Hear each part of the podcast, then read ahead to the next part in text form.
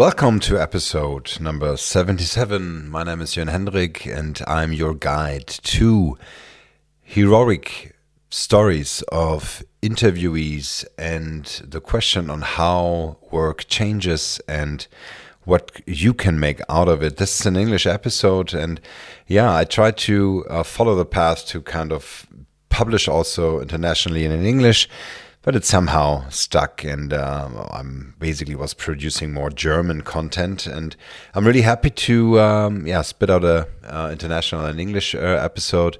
And kudos go uh, go out to akos from the adidas team i'm working with for now over two years had a very good chat uh, for a leadership program that he participates. And he asked me on my approach on problem solving and um, asked me very good questions that uh, inspired me to do and produce this episode. So, Akos, thank you very much for your questions, and I really like to follow the path on my responses to, uh, yeah, dive a bit deeper into the topic on how to solve problems. When I'm acting as a coach, I kind of get a lot of problems mainly on personal uh, requests. So, what is holding me back? Uh, what are my fears? Um, how can I actually propel and um, thrive, grow, and where are my problems that are holding me back? How can I be, um, yeah, a better version of myself? How can I reach? Um, more success, high performance. This, these are questions um, coaches ask me when I'm working with teams, there are questions on collaboration, organization, communication. So, what can we improve as a team? Um, mainly when I'm working as an agile coach in, in the context of um, IT teams, development teams who who are delivering features um, and and try to improve the work with stakeholders in the organization. Also on matters on um, digital transformation. So these are also questions I'm diving in. And then, of course, when I'm doing my um, workshops on ideation, following the guide on design thinking to produce products and services, I'm following also an approach. And I'd like to follow these three stages, or mainly it's just two. It's like for me as a coach, maybe for teams or individuals, and then um, as a design thinking coach for products and services. And I'd like to follow up that path and um, give you some answers on that. And the very first step on how to solve problems the right way, I'd like to ask a question. And it, actually, it's a very easy question, and, and somehow you would maybe think it's a very naive question, but I think it's super important. Uh, the question is Is there a will to really solve the problem? so, when I'm working with a team, or also an individual, I'm, I'm, I'm seriously asking do you want to change your situation? Do you want to really solve the problem? Because this, as a coach, you know, there is the saying no coaching without an assignment. So if I just go in and try to unfold and, and, and talk about the problem, uh, unfold the problems and, and try to find the patterns, that's nice. But if the coachee or the team isn't isn't actually willing to solve the problem, that's that's really um, that's that's really sad. So all my work from there on will be blocked or somehow questioned, and um, it will lead to nowhere. So my first question is: Is there the will to solve the problem? And I, I think diving deeper into that uh, would also mean that you ask the right questions of where the problem uh, is rooted, where um, where I can grasp the complexity of the problem and then uh, going there bit by bit. And um, for the design thinking part, so for for actually working in, in ideation processes for new products and new services, it, it is basically the same. The question would be, what is the problem really? So we need to find the right question, right? And and if you think about the double diamond process of design thinking, it's mainly um, worked in, in, in three areas. So you would you would say there's the problem area. And the question behind this is design the right thing for the right problem, the right question, so to say. You do a lot of research, you you explore, you you have a lot of uh, ideation, and then you step into the idea room, so the the ideation part where you where you really try to grasp um, or to create answers to actually solve the problem.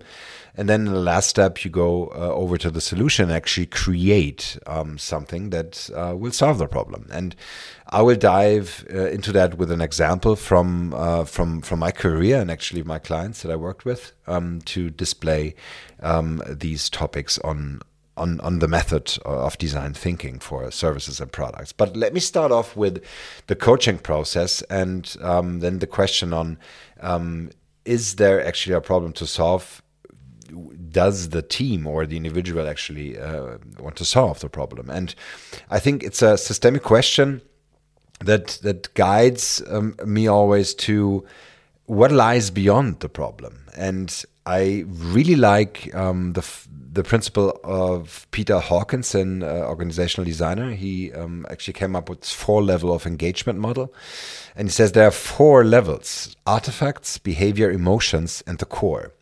And uh, you could also um, throw in um, my uh, my pondering uh, on this for episode 36 uh, of this podcast. So for all German listeners, this will be an opportunity to dive into this more. Um, but I will briefly uh, talk on this.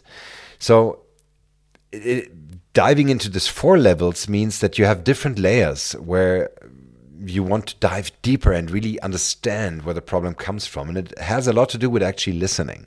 So you could say that there are four levels of, of listening. And the first the first part is the coachee will express his or her problem in a, in a certain way. So we're talking about artifacts here because it it is actually uh, what, what what shows up when when when there is the problem in the room, right? So you would say um, this is the the maybe the the argument that that he or she has, maybe the problem of maybe not being um, successful enough or being blocked, and then I would dive deeper and, and ask about what behavior lies behind that. So if you if you, if you want to be more successful and you and you feel that that, that, that you block yourself. Uh, basically, you want to get things done, but you you just procrastinating and you you come you cannot come forth. I would ask what what is the behavior behind it, and and then um, it's like like delaying the meeting or delaying the the behavior and actually solving this. And if you dive deeper into it, you would ask what emotions uh, come up if you think about this, and if you dive uh, behind and or deeper uh, on the behavior side and these emotions could be that there were there were certain situations where the coachee was actually um, wounded. So um, maybe he or she didn't have the opportunity to show up um, fully um, in a successful state. Maybe there was a lot of criticism, or um, there has been some sort of also traumatic situation where um, where, where, this kind of protective behavior of not moving forward, not being successful, not uh, finishing the tasks uh, can happen. And this needs to be said and, and unveiled, so to say. It needs to be in the open, out in the open, to actually uh, find peace with the emotions and then um, actually solve the problem. And, and the fourth step then would be to really dive into the core, where the values are, where you can connect with your inner self, maybe your true self, to say, okay, I want to be this effective and successful person. I want to, I want to, um, my, my purpose in this world is actually to to, to change uh, situations, environments. I want to influence. I want to have an impact, right? And um, emotions are holding me back because I had this traumatic situation. And this is why I have the behavior of not following and, and, and solving um, prob- uh, situations, whatever tasks.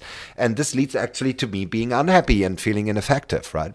And if you follow these four levels, you, you can you can see that in coaching it is super important to to really listen and to dive deeper and to unveil and to kind of bring it to the surface what, what actually holds you back. And this is mainly my approach um, in coaching to uh, dive deeper and to give the coachee the opportunity to to state what he or she and and how this connects to to values to to to the more important and uh, core self i'd say right?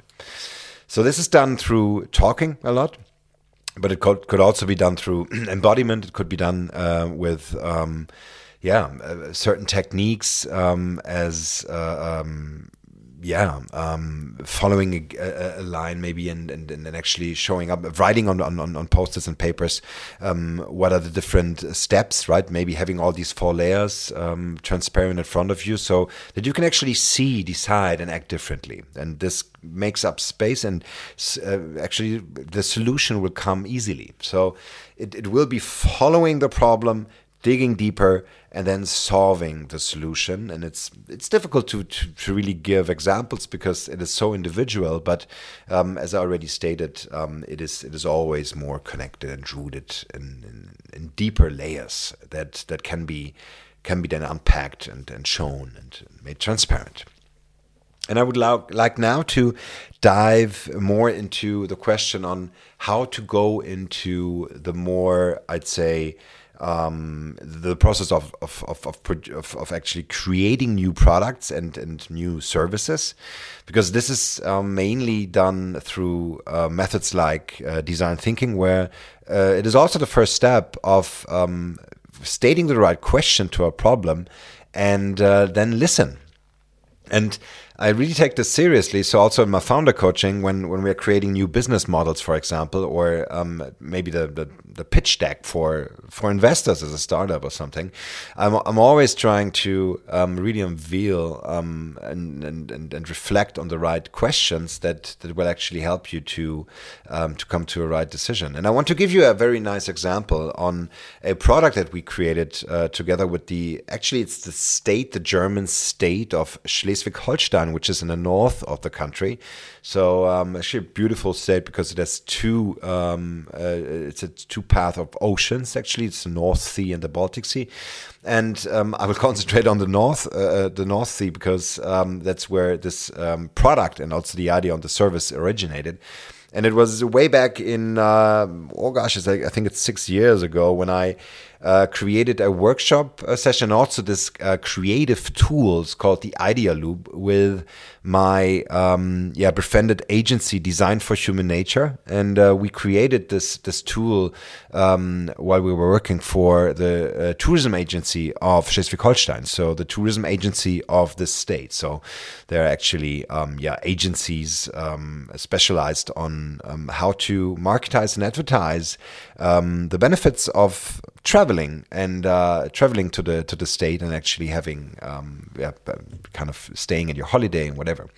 And it was interesting because we we created this idea loop um, with this the same spirit on asking the right question and and the idea loop this this method works in a way that you um, that you dive deep into two sides of the problem so you would you would state what is the problem on the side for human nature um, and and so people that will travel, the, the tourists basically, and on the other side for the country, for um, what you can what what you can see on, in the state itself, right? And uh, for my example, it's actually the North Sea, so it is it is basically um, the um, the ocean side, right? Um, and and being on the beaches and, and taking walks and hikes and, and, and whatever. So and because we're in Germany and not um, not in the Caribbean, um, weather is always a problem, right? So it's the first thing on, on navigating and asking the right questions would be: Do you actually want to travel to uh, to to Schleswig-Holstein to the north of Germany? Because the weather is always uh, is always the problem. It's very windy, can be cold, um, can can can be rainy. So um, the first question here is: Do you dare to travel there? So it is actually somehow a risk to travel uh, to the state because you don't know the weather is the right thing. And don't get me wrong, it can be beautiful walking uh, uh, at the beach when when it's super windy. Even now, um, uh, the podcast here is is recorded in uh, December in Germany, so it's it's already winter, right? But imagine it's beautiful to walk at the beach when uh, when you're actually on your own and and when there's snow and uh, when you have the right clothing, as the saying goes, so there's no bad weather. It's uh, it's always bad clothing, right? So that's what we German come up with when we're not in the Caribbean. Um, but uh, there's always some sort of risk of traveling there. So that's the first part on asking the right questions. It can be like it can be risky to travel there, right? And and the other part on, on the idea loop, idea loop is then um, to kind of what does the tourist want to do, right? When when he or she gets there. And uh, one of the answers that we got to that, or uh, maybe another question would be to to really feel yourself again, right? So to to to to take up the risk to travel to the north, um, you want to go there to feel yourself with the elements and to really be there and what came up there was a uh, was a beautiful idea on reinventing a very traditional product that is actually seen everywhere on the beaches on the North Sea of Germany, and it, it is actually the traditional German beach chair, and it's a very German thing. So what you do, you of course put your towel there, and then you have your beach chair on your own, and it's actually it's a very nicely uh, nice done. I mean, I don't really like it that much because I'm more uh, actually accustomed to uh, Brazilian beaches, but and, and there you don't have beach chairs, or you have smaller chairs, but not the kind of uh, chairs at the North Sea on Germany. But it's a nicely like it's woven out of a specific material, and it's it's really can sit there, and you can you can place your maybe your food or picnic stuff there or whatever. And um, we we reinvented this, and we came up with this idea on to really go to the sea, um, take the risk on being there, and then uh, feel yourself again wouldn't it be nice to actually sleep in the beach chair overnight, to stay overnight at the shores, at the beach, and then just stay there? I mean, of course, now I put some images uh, inside your head on winter and December in German beaches. Maybe that's not the perfect uh, season to to sleep in there, but hey, when when there's an opportunity to have a sleeping bag that's that is warm enough, why not, right? So the the product that we came up with was actually the beach bed and it is a it is a slightly modified beach chair so it's the same material. You can uh, come it's, it's beautifully woven and then done by hand and it's like you can actually open it and you can actually sit in there and, and it has a roof so you can actually close it and it looks a bit, bit like an igloo so like a uh, like a like a safety tent or something that you can stay on the beach. And we reinvented this product um, together with the agency. We have a, a beautiful a craftsmanship that actually work with disabled people to create this product and it, uh, Uh, out of it came a prototype where you can open up the beach bed and then you can sit down and you can close it and be there overnight. And I mean, how beautiful is it to be at the beach and then you're protected against the weather and the elements, and then you actually can see the stars, the moon, and and and, and way early in the morning you can just open it and you can uh, take a first plunge and dive into the sea and, and, and, and, and take a bath, right? And even do some ice bathing. It's, uh, it's a very healthy habit. I think uh, actually have to kind of find out if, if it's open for December too, so you can travel there. So what we did was we tried to ask the right question and uh, tried to, how does a person feel um, who, who's traveling to the north and actually taking the disadvantage of maybe bad weather and the risk of uh, not having sunshine as a positive trait and try to rethink and redesign and reshape a product. So, coming back to the initial question of the podcast, how to solve a problem, the first questions that we asked was how does a person, how does a tourist really feel coming into uh, into their realm, and actually, how can we come up with ideas um, on on actually really uh, going there? And just to close on this topic, I, I think it's really beautiful that uh, when when this beach bed was created, actually, and um, it's also uh, it was winning awards and, and design uh, design awards and prizes, so you can actually book them um, and to sleep there. And there was a journalist from Munich, and um, of course, tourists uh, often come from the south of Germany because they, they don't have an ocean um, next to there. I mean, of course, mountains are also nice, but being at the ocean um, is definitely something uh, tourists more of the south come in there. And and this journalist from from Munich, from the south of Germany, from Bavaria, she stayed there overnight, and she wrote an article around this. And it is actually the title is is called Helden der Nacht, which is which translates to heroine of the night. And when you read this article, you can really feel that the product was, yeah, bringing up emotions and and and actually um, perceptions that connect 100% with this uh, idea loop uh, creative method that we um, developed this product in the first place. So she was talking about she's the heroine of the night. Her daughter was calling and asking if she's fine uh, sleeping on the beach alone. And she really felt proud and courageous of staying there. So um, that really goes into this risk, right? And then she said also that she was proud and she was was so nice to to wake up with the, the, the birds birds at the beach and then take a first plunge in the morning. So it really was this kind of feeling herself again, right? And I really think that um, diving into this idea on, on problem solving the right way through the right methods and the right questions can can really lead into to the situation where you really find the root cause of a problem for a service, a product, or even for self development and coaching. So. I'm encouraging, I'm, I'm encouraging you to, um, to, to, to, to, ponder, to take a minute to write down um, the questions behind the question. Start by asking if you really want to solve the problem, and if yes, what can you do to investigate further where the problem comes from? And then maybe, who knows, um, you will be even more empowered, successful, and you will wake up one day by, by seeing the stars uh, on top by sleeping on a beach bed. Wouldn't that be nice? So um, I'm wishing you all the best by uh, following this inspiration. And uh, yeah, have a look at the show notes. Also, um, subscribe to the podcast if you if you like the content that you heard. Uh, thanks again, Akos, for actually bringing this up. Um, I'm hope I'm hoping that this helps you even further with your leadership program, and uh, I'm wishing you all the best with heroic wishes, Jörn Hendrik.